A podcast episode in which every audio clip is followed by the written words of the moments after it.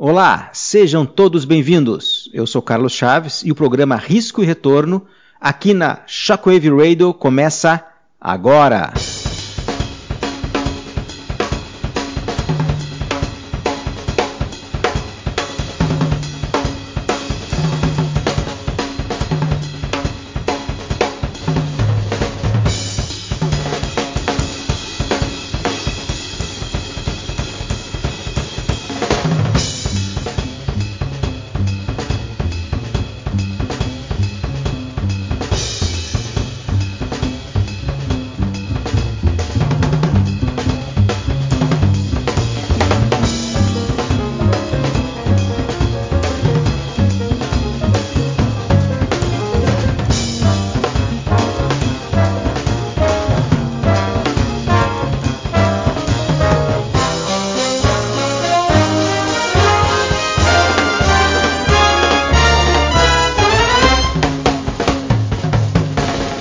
Você está ouvindo o programa Risco e Retorno aqui na Shockwave Radio. Todas as segundas-feiras, aqui o papo é sobre finanças pessoais e empreendedorismo. Hoje eu tenho o prazer e alegria de estar com meu amigo Henrique Stewart, um educador financeiro da nova geração que reside em Belo Horizonte e é um torcedor do Atlético Mineiro. Fique agora com a entrevista com Henrique Stewart.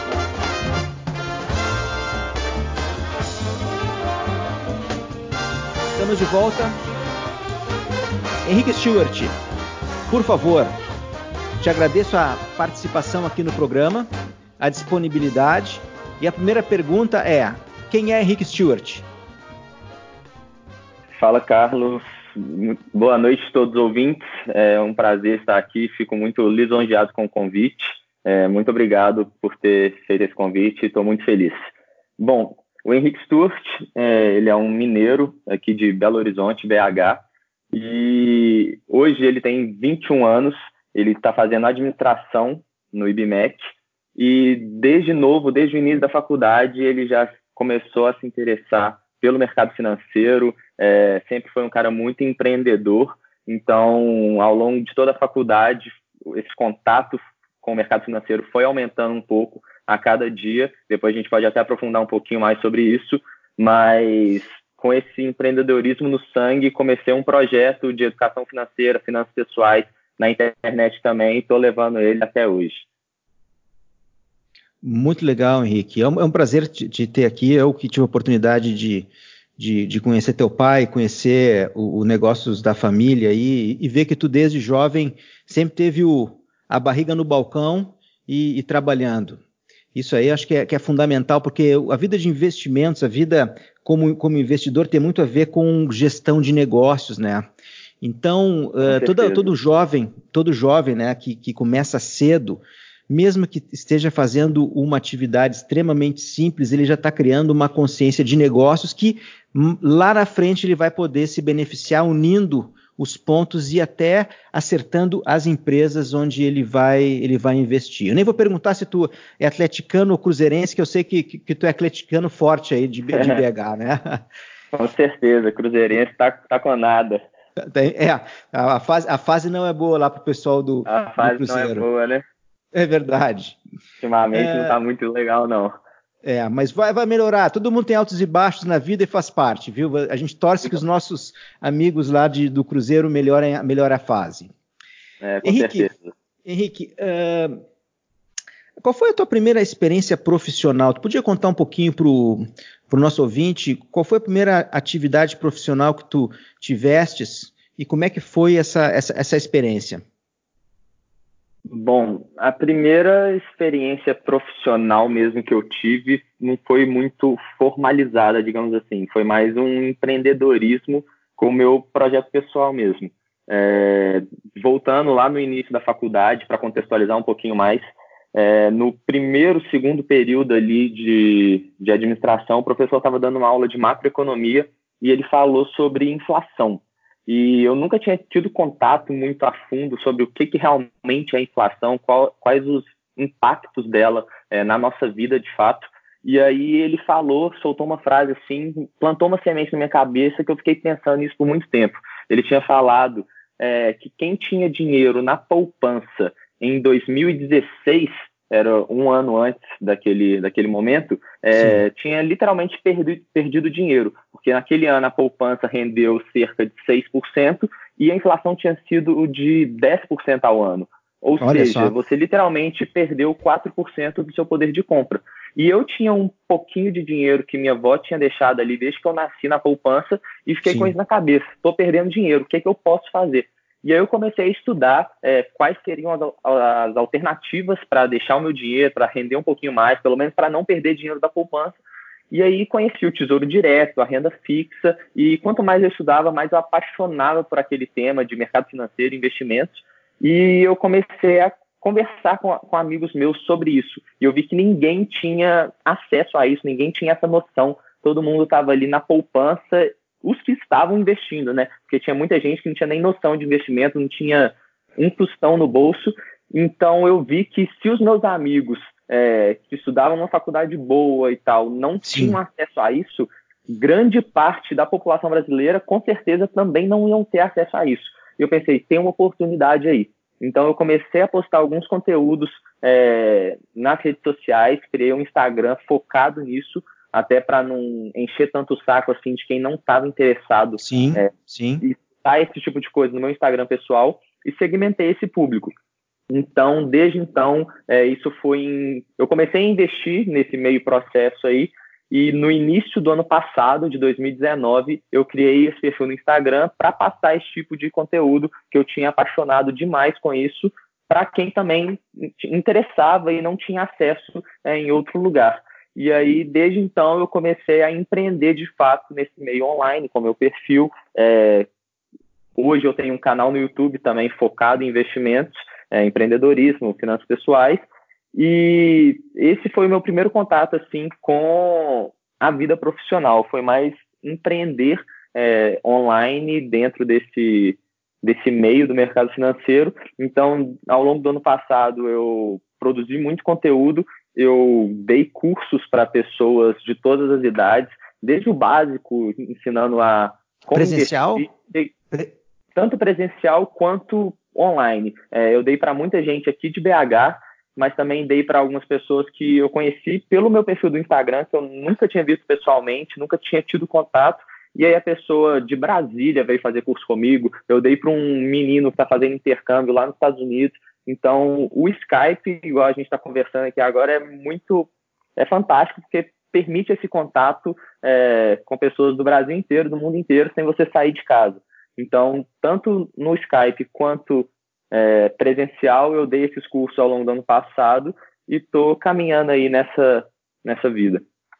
Olha, para quem não conhece, o, Henrique depois ele vai dar o, endereço dele da rede social, mas o Henrique tem uma característica que ele é muito, muito didático nas suas explicações. Então, eu recomendo a todas as pessoas que, que depois uh, sigam o Henrique, porque ele, é, ele torna um assunto que às vezes muito complexo, de uma linguagem jovem, leve e de, de fácil acesso. Mas o que me chamou atenção, Henrique, nessa tua explanação é que um professor de macroeconomia te despertou quando ele falou, falou em inflação e falou em poupança.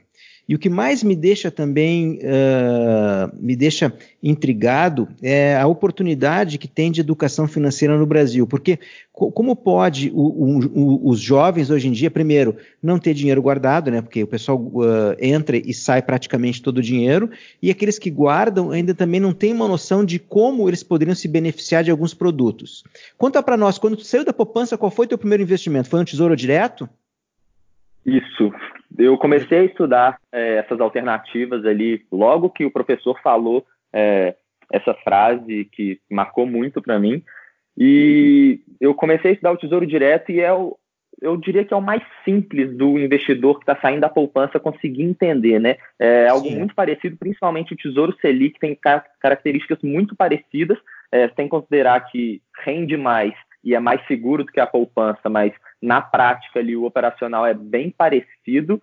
Então, meu primeiro título mesmo foi o Tesouro Prefixado de 2025, se não me engano. E na época que eu comecei, isso foi no final de 2017, é, outubro mais ou menos de 2017, a Selic ainda estava acima dos 10%.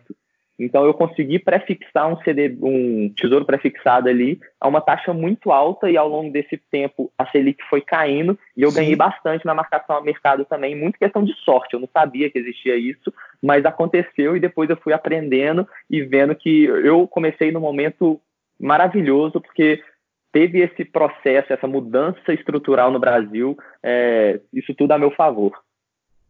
É, tu estava no lugar certo na hora certa. Isso aí, isso aí tem, tem nome. É, é, não é tanta sorte também. Tem muita gente que, para tu ter sorte, tu tem que agir, né, Henrique? Não adianta. Tem que, tu tem que tá, tu tem que ter, mergulhar no lago, né? Para poder nadar, tu tem que mergulhar no lago. Então... Exatamente. Eu estava no momento certo, na hora certa. Só que estava todo mundo nesse momento também. Alguns tomaram a atitude de começar, outros não. Ficaram esperando e aí não pegaram essa essa onda passando. É, e essa palavra que tu falou é muito importante, atitude, né? Isso é um negócio que é, é fundamental na vida de, de, várias pessoas. Muitas vezes as pessoas falam, olha, adianta tu também tu dominar muitos conceitos se tu não tiver atitude. Então, a atitude, poder dar os passos necessários para avançar na vida é fundamental. Conta para nós quando é que foi Exatamente. o momento que, quando é que foi o momento, Henrique, que tu tá, olhei, saí da poupança, olhei aquela estive naquela aula, fiquei intrigado, vi os meus colegas do lado, coloquei no, no Tesouro Direto. Em que momento que tu sentiu, eu acho que eu tenho que dar um passo um pouquinho mais adiante e começar a ir para renda variável e ações? Em que momento foi isso? Conta para nós como é que foi essa, essa, esse primeiro investimento em ações. Olha, eu não sei exatamente se teria um momento específico que deu essa virada de chave, mas foi uma um conjunto de fatores. É, primeiro que eu já tinha um ou dois amigos conhecidos que investiam em ações, então eu Sim. vi uma vez um, um, amigo meu comentando de ações, eu fiquei, uai, como é que é essa história aí e tal? é, não, tinha, não entendia nada disso, e eu vi outro menino dentro da minha sala de aula como com um broker aberto, é, mexendo em ação ali, olhando uns gráficos, eu fiquei tipo, nossa, esse negócio deve ser muito complicado. Isso tudo junto com com a taxa Selic caindo. Então, Sim. eu escutei muita gente falando a renda fixa está perdendo a atratividade que tinha antes e tudo mais. E eu comecei a pensar que talvez seja a hora de realmente ir migrando aos poucos para a renda variável. É, então, eu comecei a estudar mais ações, é, estudar como analisar uma empresa e fui aprofundando isso tudo muito autodidata, digamos assim. É, eu não fiz nenhum curso, nenhum curso específico sobre isso. Eu sempre foquei muito na, em aprender pela internet. É, hoje em dia a gente tem tudo que a gente quiser disponível na internet, tanto no Google quanto no YouTube. Então, na época, estava a Natália Arcuri, o Primo Rico, esses maiores Sim. de hoje em dia, todos começando ainda também, não Sim. tinha nenhum muito grande, e realmente postando muito conteúdo de qualidade. Então, eu estava apaixonado por esse tema, eu ficava o dia inteiro pesquisando na internet, seja no Google, seja no YouTube, como investir, é, tanto em renda fixa quanto em ações, e fui migrando isso para as ações. E aí, assim, tudo que você quiser, você vai conseguir achar hoje na internet. Então, eu fui estudando, estudando, estudando, até que chegou um momento que uma empresa aqui de BH, que a gente, que eu já era cliente, todo mundo já comentava, que é o Banco Inter, estava é, explodindo, todo mundo só falava dele aqui em BH. Isso, é, isso. Saiu a notícia que ia ser o IPO do Banco Inter.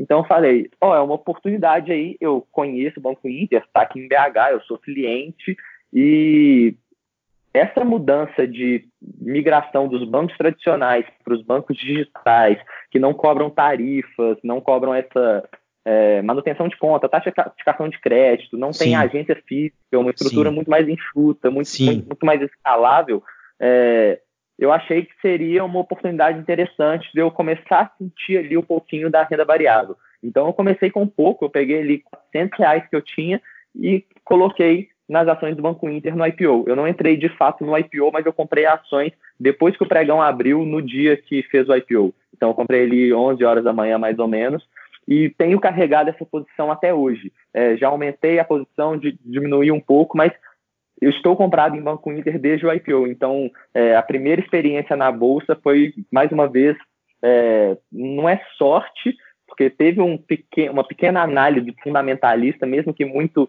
é, principiante, assim, muito básica, mas eu vi que estava acontecendo aquela mudança dos bancos tradicionais digitais e tal.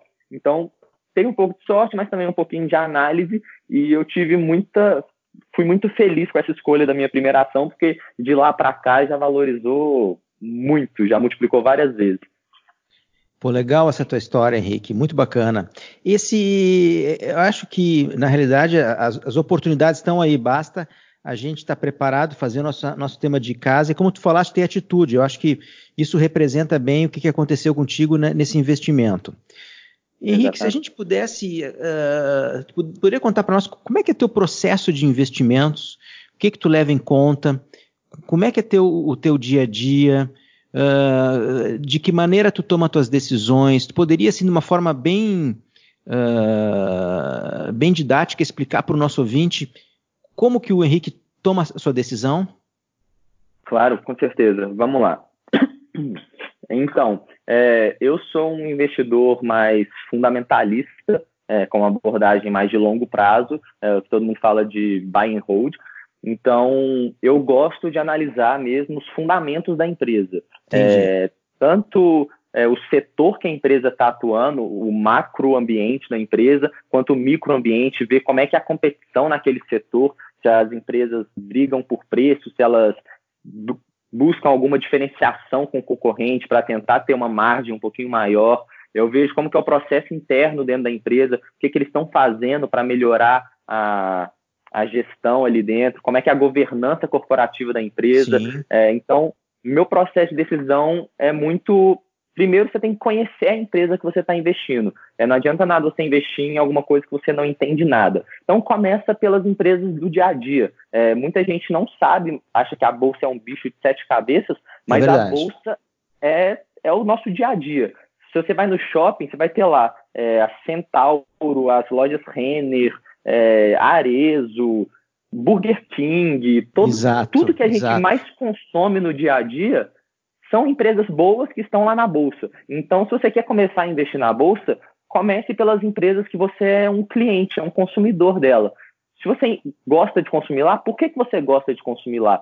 O produto dela é bom, é, o atendimento é de qualidade, a experiência do cliente é boa, só aí você já começa introduzir um pouco de análise fundamentalista é, na sua tese de investimento. É, você não tem que analisar só o lado da empresa. Você tem que pensar também como que o cliente daquela empresa está reagindo. Então, se você já é um cliente daquela empresa, meio caminho já está andado. Então, além de olhar todo esse cenário que eu falei aqui, a gente pode olhar os fundamentos mesmo, olhar ali a DRS, a empresa tem receitas crescentes a cada ano, se ela é uma empresa lucrativa, se ela tem lucros crescentes ano após ano, se ela consegue gerar um retorno para o capital que o acionista investiu lá se ela é uma empresa muito endividada, se ela tem capacidade de pagar a dívida dela. Então, são vários fatores que a gente tem que é, jogar ali dentro da análise e fazer um, um mexidão, digamos assim, para tomar uma decisão de investimento. Desde o momento que tu que, que, te chama a atenção uma empresa até tu investir, se ela passa por todos os teus filtros, tu diria que quanto tempo tu demora para investir desde o momento que tu que, que tu que tu olha a empresa e diz, olha, acho que isso aqui pode, pode ter uma possibilidade e depois passa pelos teus filtros. Isso é um processo de, de quantas semanas ou meses? Olha, é, eu diria que uma análise realmente muito bem feita demoraria bastante tempo. É, eu faço parte da Liga de Mercado Financeiro aqui da faculdade, eu fui até presidente por um tempo. Oh, e lá a gente tem um foco muito grande em fazer valuation de empresas que é realmente o processo de calcular o valor da empresa, qual que seria o preço justo que a gente deveria pagar naquela ação. Só que para a gente chegar num preço justo, a gente tem que fazer toda essa análise antes. Então eu fiquei aí um ano muito focado em fazer valuation de empresa e para realmente relatórios educativos, digamos assim, é, quase que um treinamento. A gente participou de competições de valuation e tudo mais. Então, esses processos que a gente fazia com 10 pessoas analisando a mesma empresa ao mesmo tempo, é, tomando decisões juntos, é, a gente demorava um mês ou até mesmo mais para chegar numa tese muito bem feita. Então, eu sei que para fazer uma, uma análise realmente bem feita demora bastante tempo. Então, o que eu faço hoje, como não é exatamente isso que eu quero seguir para minha vida, eu não quero ser um analista e ficar focado é, nessas análises de empresa, digamos assim, é, como eu já tenho uma noção de como analisar, quais são os pontos que a gente tem que olhar, é, o que buscar numa empresa, o que, o que faz uma empresa ser boa, é, eu já tenho essa noção, então eu prefiro assinar uma casa de análise, por exemplo, que eles vão me enviar é, frequentemente relatórios de empresas é, com recomendações de compra ou venda daquela ação e o relatório explicando por que eles estão dando aquela recomendação. Então, você paga ali uma taxa pequena ali por mês, que seja 30 reais, para ser assinante dessa casa e eles vão te mandar os relatórios é, com a opinião deles. E aí eu, com meu senso crítico, eu vou lá, leio o relatório e vejo se o que eles estão falando para mim faz sentido. A partir do momento que o que eles falaram faz sentido para mim, eu dou mais uma rápida pesquisada ali em alguns pontos que talvez eles não tenham abordado, e se realmente for aquilo que eu, que eu acredito, eu vou lá e tomo minha decisão de investimento. Então, no começo, eu gastava muito tempo, gastava um mês sozinho para analisar uma empresa, e isso não é tão produtivo, principalmente para quem não quer focar nisso, não é a atividade principal. Aí eu prefiro assinar uma casa de análise e esse trabalho todo de fazer realmente a pesquisa fica para eles, eu pago um pouquinho e eles me Entendi. entregam o pronto e eu tomo a minha decisão com base naquilo. Se fez sentido, é, eu penso em colocar na minha carteira, se não fez tanto sentido, eu deixo para lá e espero um próximo relatório. Legal. É bem interessante essa, esse approach que tu consegue uh, trabalhar, trabalhar mais no foco da, da alocação, né? Exatamente. E isso vai muito da. Isso que eu falei, eu acho bem importante frisar que eu não tomo a minha decisão com base na recomendação deles. Eu não olho uma recomendação e vou lá e replico na minha carteira. É, a gente precisa ter um senso crítico, ter uma noção de como analisa uma empresa para ver se aquela análise que eles estão fazendo faz sentido. A gente não pode confiar cegamente em ninguém para a gente tomar a nossa decisão de investimento, que é o nosso dinheiro, é o nosso futuro que está em jogo. Então a gente precisa ter o senso crítico de avaliar se faz sentido ou não, e a partir daí a gente faz a alocação da maneira que a gente achar melhor. É, bem lembrado bem observado, mesmo porque até o, o, portfólio, quem conhece o portfólio é tu, e não a casa de, de análise, né? E, e, os teus objetivos e, e, tua tolerância a risco.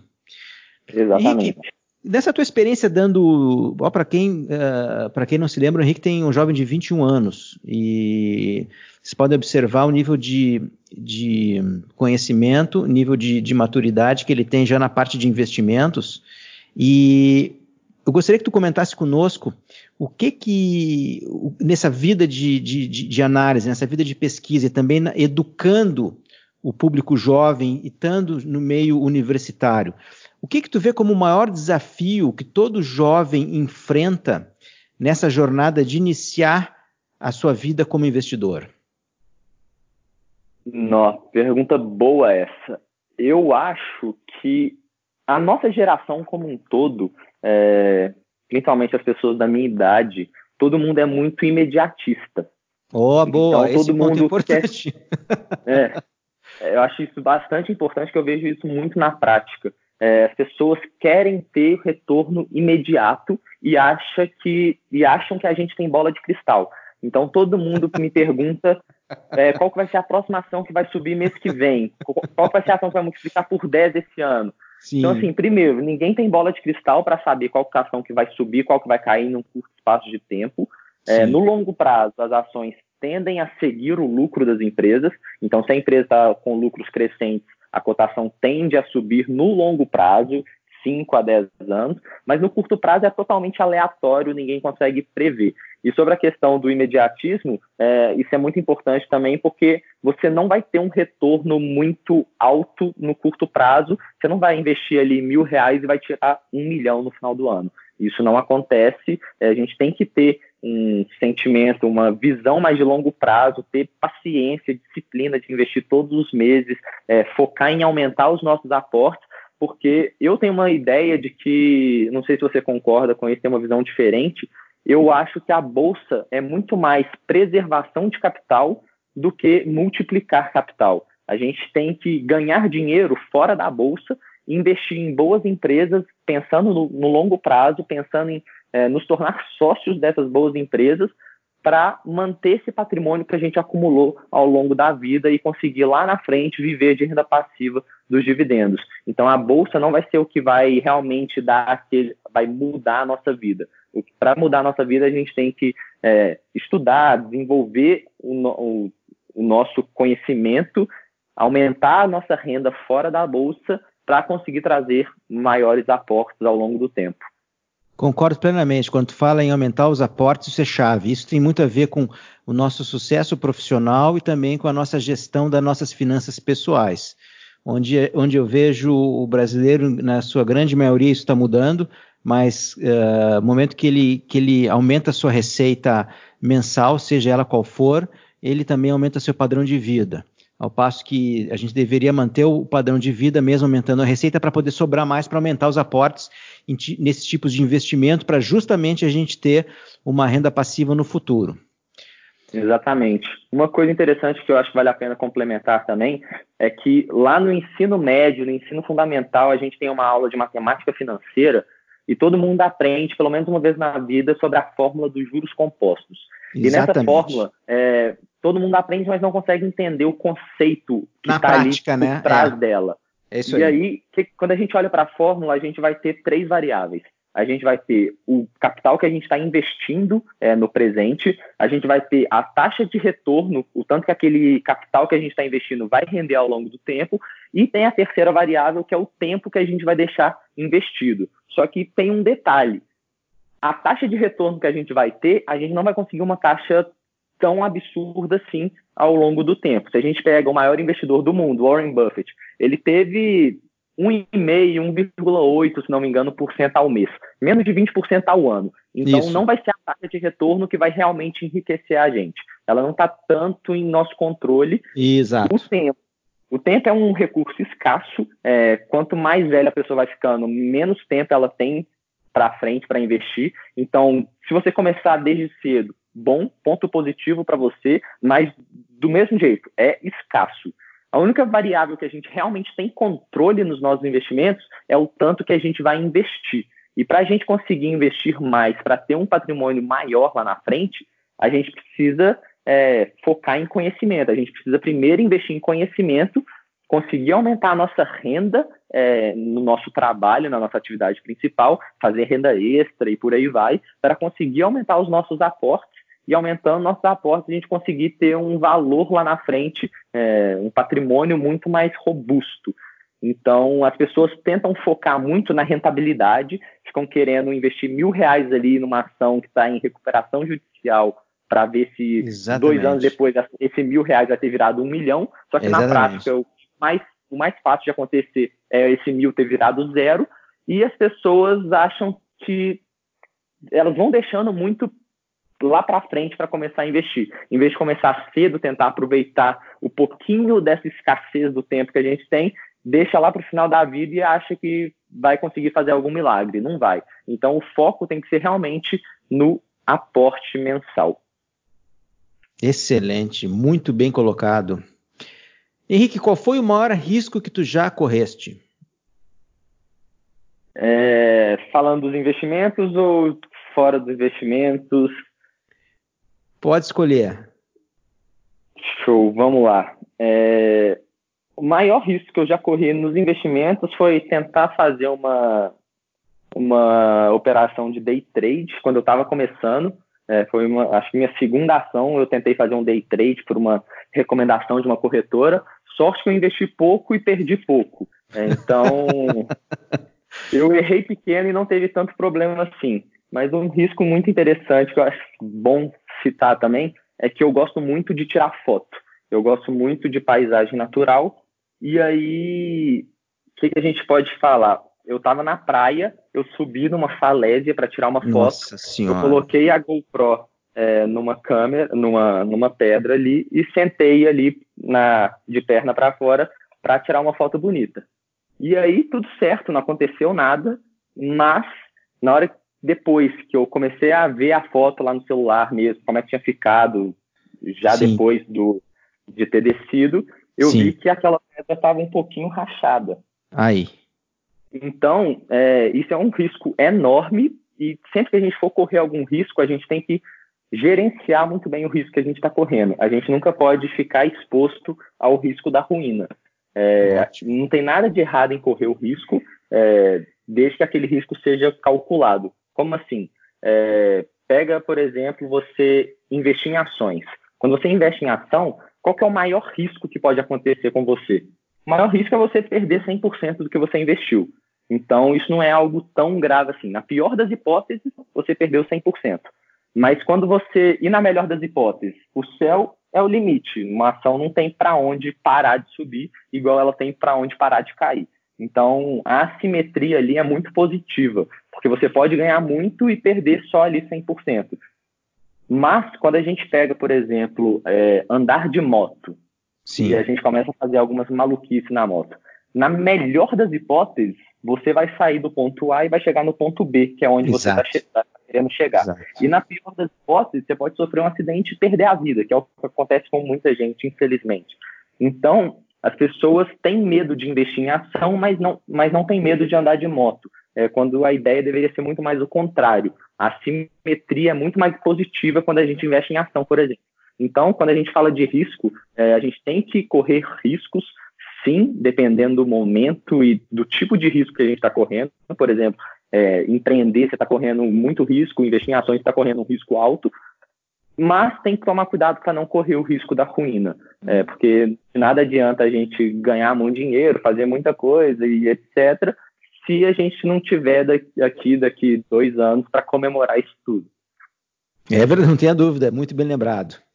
Henrique, um livro, se tivesse que escolher um livro, pode ser sobre finanças, qual é o livro que tu indicaria? No, escolher um livro é. Um livro. Difícil. Mas eu acho que se fosse para escolher só um, eu ia ficar no Pai Rico, Pai Pobre. E deve, todo mundo deve falar desse livro, mas é o principal clássico de finanças pessoais. É, foi o livro que mudou minha vida, virou a chave assim na minha cabeça. É, primeiro livro que eu li, eu sempre tinha preguiça de ficar lendo, porque a escola não incentiva a gente. É, a escola Exato. fica jogando livros para a gente para ler e são livros que é, não despertam o interesse de um jovem de 13, 14, 15 anos. E eu sempre achava que ler era um saco. Mas na hora que eu li Pai Rico, Pai Pobre, eu gostei de ler. Eu vi que aquilo era interessante, que ler poderia ser legal se a gente lesse livros de coisas que a gente é, ficasse interessado. Então, Pai Rico, Pai Pobre é um clássico que muda a visão de todo mundo sobre o que é ativo, o que é passivo, como construir fortuna e por aí vai. Então, acho que esse não poderia ficar de fora do top 1. Excelente. Henrique, estamos chegando no final do programa. Para quem quiser te encontrar nas redes sociais, trocar uma ideia contigo, fazer pergunta, poder participar dos do teus cursos, onde é que o pessoal te encontra nas redes sociais? Bom, é, estou super aberto para conversar com qualquer pessoa que queira. Eu sempre respondo todo mundo no direct. É, eu faço questão de responder o mais pessoas que eu consigo. E aí, no Instagram, vocês podem me encontrar é, hs.investimentos, hs de Henrique Stuart, hs.investimentos. E no YouTube também eu posto vídeos toda quarta e domingo, 7 horas da noite. É, o YouTube também é HS Investimentos. HS Espaço Investimentos, vocês vão encontrar lá. Talvez até se digitar Henrique Stuart deve, deve aparecer também. Essas são minhas principais redes sociais hoje. É, acho que não ficou nenhuma de fora. Te agradeço muito a presença, a disponibilidade. Uh, já fica o convite para no futuro próximo voltar aqui no programa Risco e Retorno. E, por favor, pode despedir do público suas considerações finais. Bom, eu que agradeço demais o convite, fiquei feliz demais de bater esse papo com você. É, fica o convite também para você, o dia que a gente encontrar, gravar um vídeo lá para o meu canal do YouTube, vai ser sensacional. Acredito que você tem muita coisa para agregar lá também. Muito obrigado. E algumas considerações finais que eu gostaria de fazer é quem está querendo começar a investir e não, não sabe por onde começar, só começa. Pega um pouquinho de dinheiro ali e começa a investir ali no Tesouro Direto, abre uma conta numa corretora taxa zero e compra a primeira ação. Com 10 reais você consegue comprar uma ação de uma boa empresa.